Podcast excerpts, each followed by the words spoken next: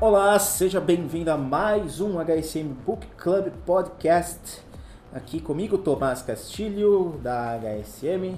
Eu estou aqui novamente com a melhor editora de negócios do Brasil, Lindsay. Tudo bem, Lindsay? Olá, boa tarde. Agora essa vai ser a vírgula sonora que vai te introduzir, Lindsay, no programa. Ô louco. Então você tem que fazer jus a essa alcunha. Nossa, que responsabilidade. Bom, a gente tá aqui então para falar de mais um lançamento. Lançamento de outubro, é isso? É isso, lançamento de outubro. Exato, Hacking Growth de Sean Ellis e Morgan Brown, a estratégia de marketing inovadora das empresas de crescimento mais rápido. E esse aqui é um programa que a Lindsay já no programa anterior, a gente estava falando das 25 ferramentas de gestão, estava falando aguardem, esse programa vai ser excelente, esse programa vai trazer um livro que é fora dos padrões e eu tenho que concordar porque esse aqui é um livro que é bem instigante de ler. É, eu estou com muita curiosidade aqui para saber mais a respeito desse assunto, então nós vamos aprender um pouco mais. Mas você que não faz parte ainda do HSM Book Club, você pode encontrar o livro nas melhores livrarias, mas corra porque ele pode acabar rapidamente. Então faça parte do HSM Book Club. Se você também tiver alguma dúvida, sugestão, crítica, qualquer outra coisa que queira falar aqui pra gente, pode me escrever, tomás, T-H-O-M-A-Z, ponto castilho, arroba hsm.com.br. Eu tive um pequeno lápis agora, não sei porquê. É, então, fica à vontade para escrever, para passar os seus, seus feedbacks, a gente responde com toda certeza. E é isso aí, Lindsay. Vamos seguir para Hacking Growth.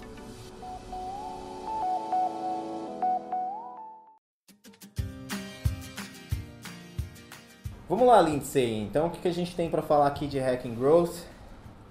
Bom, o termo na verdade é Growth Hacking. Né? O livro original já fez essa inversão e a gente optou por manter por algumas questões. Primeiro que quando você inverte, hackear o crescimento tem tudo a ver. Né? E o Sean, e o Sean Ellis é bem famoso, algumas pessoas já conhecem o livro original e nós não quisemos atrapalhar as buscas dos nossos leitores. Ah, sim. Por que, que o Sean Ellis é bem famoso? Simplesmente ele cunhou o termo growth hacking. Então, Bacana. ele tem um case dele na, na Dropbox, que é quando ele co- começou a aplicar essa metodologia e ele criou esse termo, que é o queridinho do Vale do Silício, uma das metodologias do negócio mais é, queridinhas no Vale do Silício. Então você tem essa questão bem especial. O Morgan Brown, que é o coautor, é cofundador com o Sean é, da, da maior comunidade de growth hackers do mundo, com mais de 1 milhão, de usuários, Uau. que é a growthhackers.com. Então, recomendo que vocês entrem no site para dar uma olhada, é bem Excelente. interessante. E outra, outro fator, além do livro em si, que é maravilhoso, que simplesmente é o pai do termo que está escrevendo o livro, Sim. junto com o cofundador da maior comunidade, é que o livro nada mais nada menos é prefaciado por Diego Gomes da Rock Content, que é simplesmente uma das empresas especializadas nisso no Brasil. Então ele contextualizou um pouco aqui para o nosso contexto. Bem interessante. Obrigada, Diego, pela sua colaboração. O Diego, que tem- inclusive, é do 12 Minutos, né? Que é um Sim. podcast, não é isso? Sim, sim, 12 minutos. Que ele, eles fazem uma espécie de resenha de livros. Sim. Tem inclusive livros nossos. Livros da HSM, é verdade. É Sim. verdade. É, para realmente ser uma introdução àquele conteúdo, Excelente. para que caso o leitor queira aprofundar, e aí ele vai para de fato a leitura do livro. E fica aí o convite pro Diego Gomes, se um dia ele quiser participar de um podcast com a gente, as portas estão mais que abertas. Sem dúvida. Podemos continuar então aqui, Lindsay, falando do livro que ele é dividido em duas partes. Parte 1, o método, e parte 2, o guia do growth hacking. Eu queria começar falando o que é growth hacking, que apesar de ser Sim. o que é, o, é a moda do momento, algumas pessoas não conhecem o termo, Com né? certeza. É basicamente você trabalhar o crescimento do seu negócio com base não em muito planejamento, mas em prática e em experimento. É realmente hackear, né? É- é- não é à toa que eles usam esse termo hackear, né? Antigamente a gente achava o termo hacker muito pejorativo, né? Os piratas da web. Exatamente. Hoje a gente sabe que a coisa não é bem assim. É, hackear é você conhecer e testar algo com muito Sim. mais profundidade, digamos assim, né?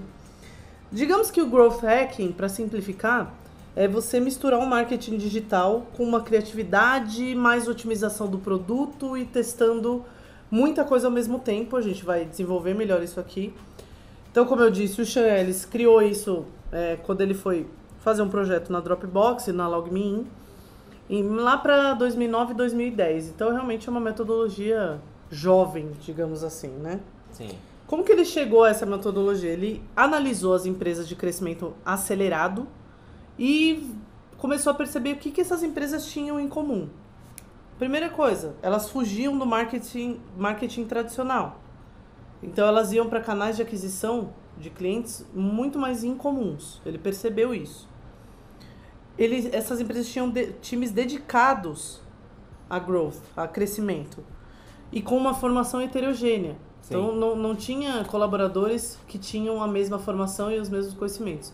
É a heterogeneidade que dava esse quê da equipe. A gente vai falar um pouco de equipe, eh, de hacking, de growth hacking aqui, e você vai ver que realmente são, são equipes muito multidisciplinares, é bem diferente, né? O que, que essas empresas faziam também? Rigorosas análises dos dados, dos números, algo palpável, sem achismos. Tinha um processo de growth, então criaram um processo passo a passo. E aí que eu quero falar por que, que esse processo é tão importante, né? Porque o crescimento das empresas, que é o que o growth hacking busca, né, vem de pequenos resultados. E aí de pequenos em pequenos resultados, Sim. você che- chega a um grande resultado, né, de pouquinho em pouquinho.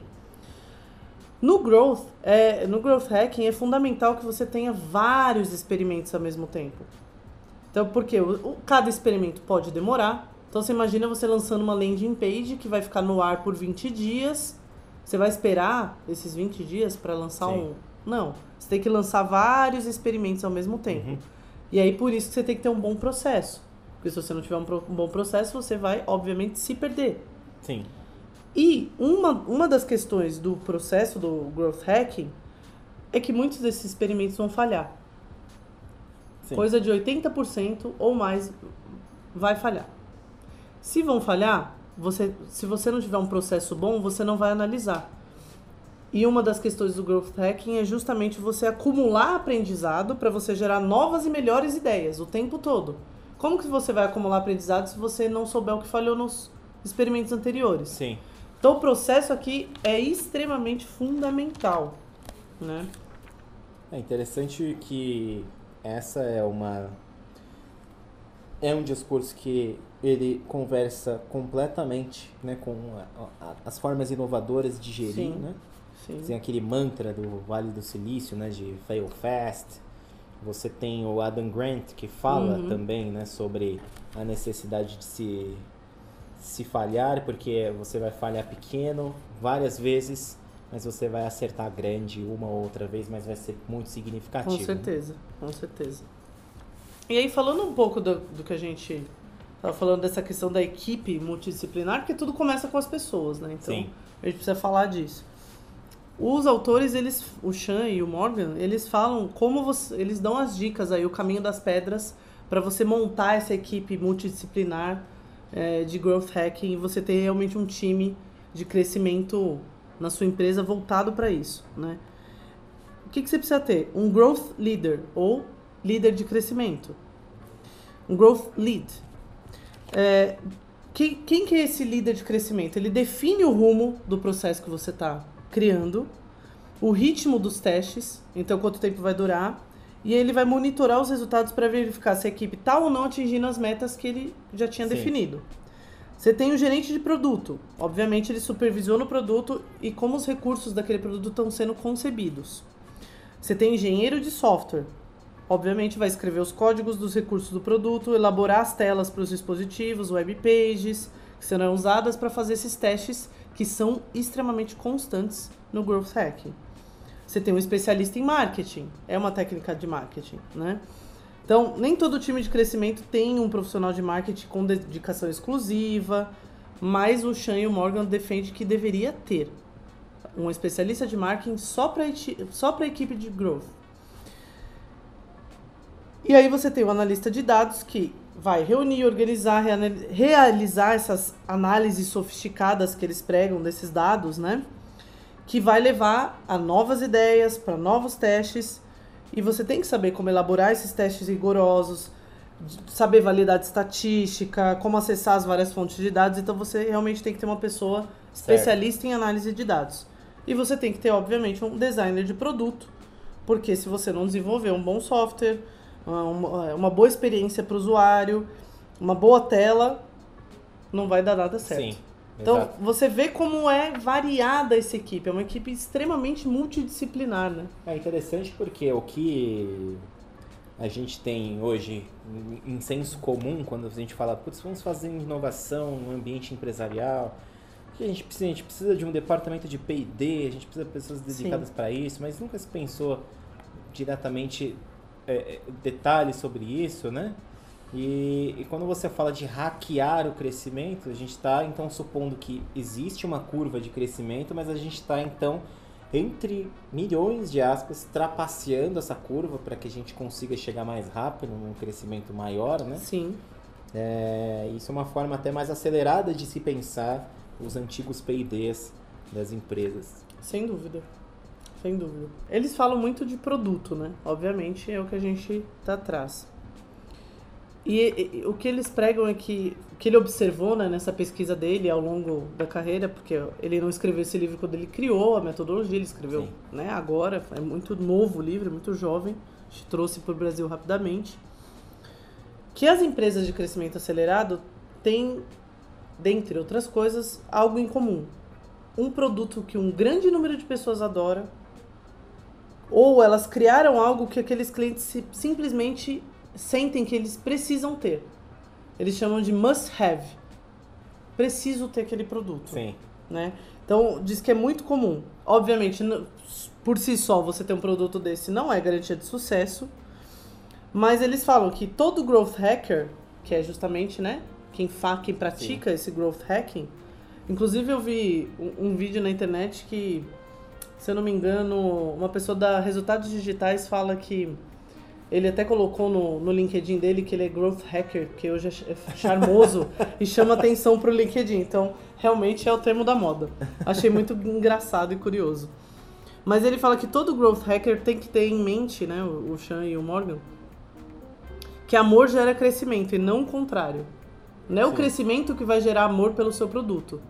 É o amor pelo seu produto que vai gerar esse crescimento. Sim. E para que haja esse amor, tem que ter um momento ahá. O que, que é esse momento ahá? É muito engraçado os termos que eles usam nos livros. E a gente até manteve, entre aspas, para que Sim. tivesse essa sensação. É aquele que a ficha do usuário cai, ele entende de verdade qual é a utilidade daquele produto para a vida dele. Por que, que aquele produto é must have? É, é o verdadeiro core value do produto. Então, para que, que serve, por que, que é necessário, qual a vantagem em usá-lo? Então é aquele momento, ahá, preciso daquilo. Sim. Então você tem que ter aquilo. Quando ele entende, quando esse consumidor entende por quê é, ele tem a vantagem de consumir o seu produto, aí você vai criar realmente aquele advogado da marca. Sim. Aquele cara que escreve nas redes sociais, porque que ele gosta tanto daquele produto, aquele que indica para os amigos e que a gente sabe que hoje é Sim. muito fundamental, né? É o entusiasta da marca, mas também, também outros nomes, como fanboy, Sim. etc. Sem dúvida. Se o seu produto ainda não é o must have, ele dá também o caminho das pedras. Olha aí que beleza. Para você tentar chegar a um produto must have e o seu cliente consumidor ou consumidor ter um momento ahá. Qual é? Como é isso? Você tem que fazer mais sondagem de clientes, tem que fazer entrevistas, sair a campo, falar com os usuários, tanto os atuais quanto os potenciais, sempre lembrando do mercado potencial, Sim. não pode ficar só restrito à bolha, né? Teste experimental eficiente de mudanças no produto e na mensagem. Então, de novo, sempre testando. A, a, metodologia growth hacking é sempre testando, sempre testando. E aí você tem que fazer análise muito profunda de dados coletados desses usuários já atuais e potenciais. Sim. Tá. Talvez esse, esteja até o, o movimento que a Samsung tenha, esteja Sim. realizando atualmente, né? Sim. A Samsung agora, né, que a gente está em outubro de 2017, ela lançou o Galaxy S8 Sim. e em questão de questão técnica, né, em questão de, de hardware, é o celular mais avançado até então. né? Então não é uma questão de gosto que a gente está falando, é questão de simplesmente de, de parâmetros de performance, ele é de fato melhor. Mas a empresa não tinha até esse todo esse elan de uma de um must have como outras concorrentes. Sem Tinha. dúvida. Hoje a gente vê o movimento voltado para a marca da Samsung e dos produtos, especificamente de telefonia, né, os, os aparelhos, que é muito mais poderoso do que foi anteriormente. Talvez eles estejam seguindo os preceitos do growth, do, do hacking growth, do growth hacking, aliás, É. né? Interessante de pensar isso. Sim, sem dúvida. E, e, assim, é importante você ter em conta que tornar um produto atraente o bastante para passar nesse teste do must have, né?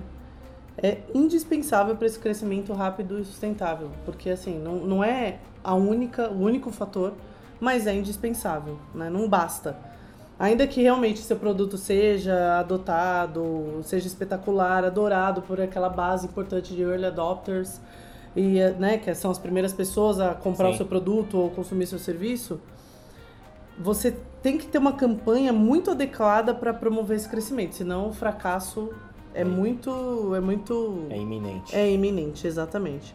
Então, assim, é, você tem que ter foco. Porque a ideia do growth hacking, porque a gente está falando tanto de testes, testes aqui, pode passar a ideia de que atira para todos os lados, faz um bando de teste. Não é isso. Sim, na fase inicial você tem que. A melhor estratégia é você fazer quantos experimentos forem possível e você realmente analisar os dados no menor prazo possível. Lembrando, né, daquela coisa do processo, de que você está lá Sim. com vários testes ao mesmo tempo. Mas mesmo assim, quanto mais iniciativa, mais focada for a sua iniciativa, mais intencional, intencionais vão ser esses experimentos. Então a ideia do growth hacking não é atirar para todos os lados e ver se acerta em qualquer coisa, né?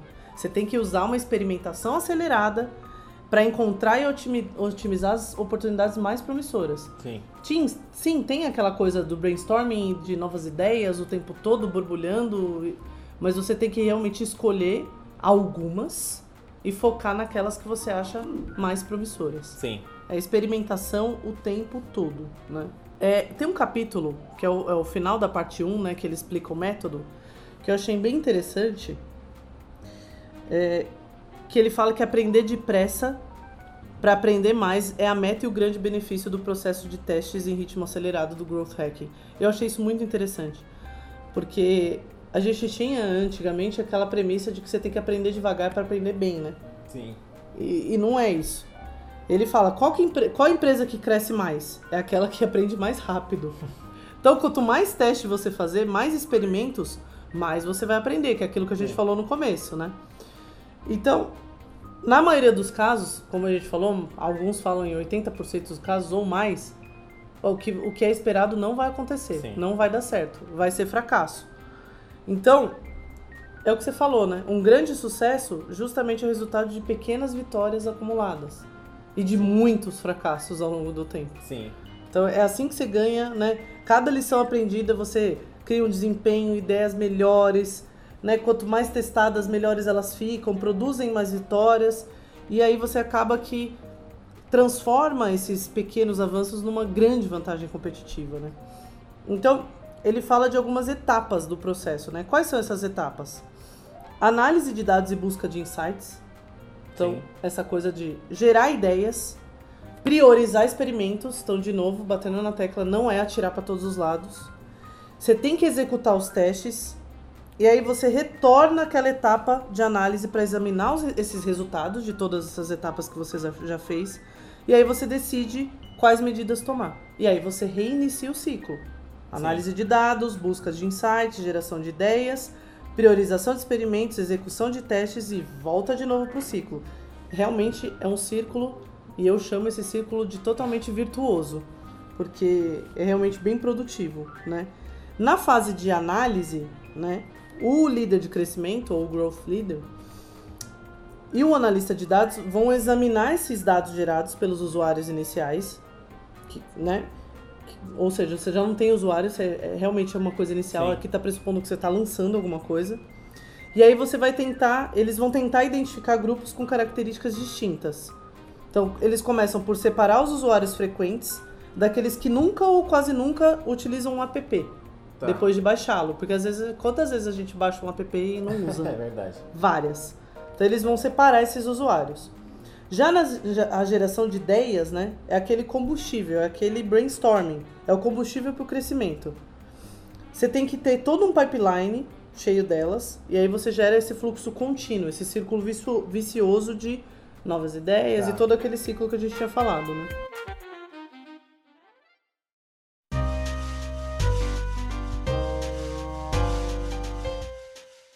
Bom, Lindsay, então vamos para a segunda parte aqui do livro, né, que é o guia do growth hacking, e me faz pensar no seguinte, né, a- eu estava conversando com um amigo agora há pouco, né, todas as empresas querem ser o Google, mas nenhuma delas ou quase nenhuma delas está disposta a investir numa estrutura como aquela, né?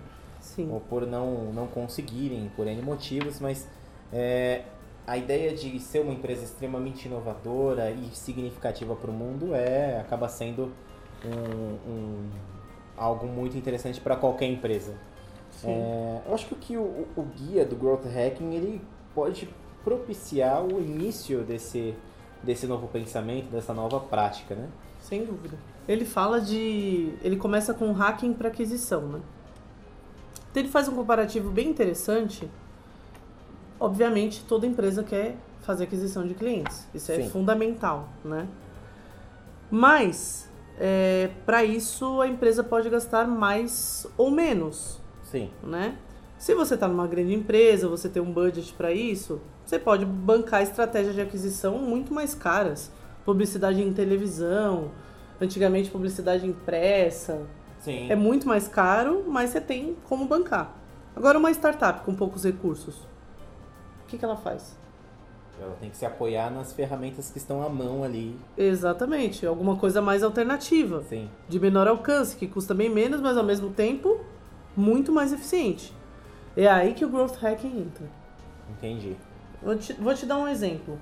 LinkedIn, por exemplo, foi de 2 milhões para 200 milhões de usuários simplesmente adicionando a funcionalidade que permitiu que os usuários criassem perfis públicos. Demais. Aí o Google e outros mecanismos de busca passaram a, deixa- a, deixa- a indexar essas páginas e aí a visibilidade do LinkedIn aumentou. Entendi. Outra, outro exemplo bem, bem comum, que a gente hoje está acostumado a ver, mas não era assim. YouTube. Você coloca o plugin do YouTube em outros sites. Você não precisa necessariamente estar dentro do YouTube para ver o Ah, vídeo sim. rodando no YouTube. Sim, É uma outra maneira. Então, o YouTube Sim. passou a ser o principal transmissor de vídeo na internet. sim, sem dúvida. Sem dúvida. Então, você tem alguns exemplos muito econômicos para fazer o seu, seu produto crescer de uma maneira bem barata. Tem uma- um, um mais antigo, um exemplo mais antigo que é do Hotmail, né? Imagina que você tem um produto muito bom, precisa anunciar para mais pessoas, você quer fazer aquisição de clientes, Sim. mas você não tem uma verba. É disso que a gente está falando aqui. O Hotmail simplesmente colocou uma assinatura automática em todos os e-mails dos usuários. Isso hoje fala, ah, é muito básico, mas na época não era. Que ele incentivava outras pessoas que estavam recebendo. Então você tinha Hotmail e eu tinha, sei lá, Yahoo. Sim. E ele incentivava eu que tinha Yahoo a ir no Hotmail e me cadastrar. Naquele tempo era algo simplesmente impensável. É verdade. Então veja que maneira inovadora de você fazer Sim. aquisição de clientes e barato. Exato. O Hotmail foi lá, fez um código de programação bem simples e conseguiu mais usuários. É interessante. Eu tô pensando no exemplo do CAPTCHA. Sim, Você sem uti- dúvida. Você já baixou alguma coisa da internet que ele te pede para escrever uma determinada palavra? Né? Aquela informação é utilizada para atualização de bancos de dados, de, de páginas, enfim, que não conseguiram interpretar aquela palavra né, numa leitura digital. né? Então você utiliza o crowd, crowdsourcing, na verdade. né? São as pessoas utilizando a internet para que você exponencialmente resolva um problema. Uhum, né? Então isso é, também é um outro exemplo de, de hacking growth. sem dúvida. De Sim. growth hacking, na verdade. É que o nome do livro é Hacking Growth, então a gente fica Mas é, a ideia era fazer essa brincadeira mesmo. Ah, tá certo. É, é, é dar alguma coisa na cabeça mesmo. Pra, é growth hacking? É hacking growth? É porque é ambas as coisas. São Sim. ambas as coisas. Vamos lá, seguindo então aqui, depois qual é o próximo passo? Então, voltando àquela parte de que o o cliente, para o cliente, o cliente tem que ter aquele momento ahá, né? Sim. Que ele, isso é simplesmente você ativar o cliente. O que, que você tem que fazer? Mapear esse momento que leva ao ahá. Aquela coisa de que você tem que identificar na jornada do cliente todo e qualquer passo nessa na trajetória ao momento que leva a esse momento ahá. Vamos partir do princípio que você descobriu já, no processo de tornar aquele produto must have. Eu preciso ter. Você precisa descobrir qual é esse momento mágico, né, desse cliente para ele, uau, eu preciso desse produto. Passo seguinte, você vai enumerar para o seu time tudo que um novo usuário tem que fazer para viver essa experiência. Tá bom, ele vai ter que baixar o aplicativo, encontrar o que ele quer comprar, adicionar um item ao carrinho de compras, preencher um formulário com nome, endereço para entrega, efetuar a compra, enfim. E aí, para que essa experiência seja realmente essa must have, né, e tenha esse momento ahá, ele precisa resolver, receber o pedido em casa como esperado. Porque Sim. você não quer fazer um momento maravilhoso de compra e de app e aí o pós-venda ser horrível, Sim. né? Então, um dos melhores meios para você medir taxa de conversão é com relatório de funil. Isso é bem específico, estratégia de marketing. O que é o relatório de funil? É um instrumento que mostra que porcentagem das pessoas que visualizam seu produto está concluindo cada uma das principais etapas dessa jornada. Então você percebe? Você tem que identificar a jornada Sim. e aí depois nesse relatório você vai ver, tá bom, as pessoas baixaram meu app. Quantas delas fizeram a etapa 1 da jornada? Você define lá quais são as suas etapas. Quantas fizeram a 2? Quantas foram até o final? Quantas me deram feedback pós-venda? Tudo isso é para você ativar o seu cliente. E aí, todo mundo que quer ativar quer reter esse cliente, né? Ele Sim. quer que ele volte. Não dá pra você só adquirir. Então ele baixou meu app, ativou, tô vendo a jornada, mas aí ele foi embora, nunca mais voltou. Não, eu quero fazer a retenção desse cliente. Claro.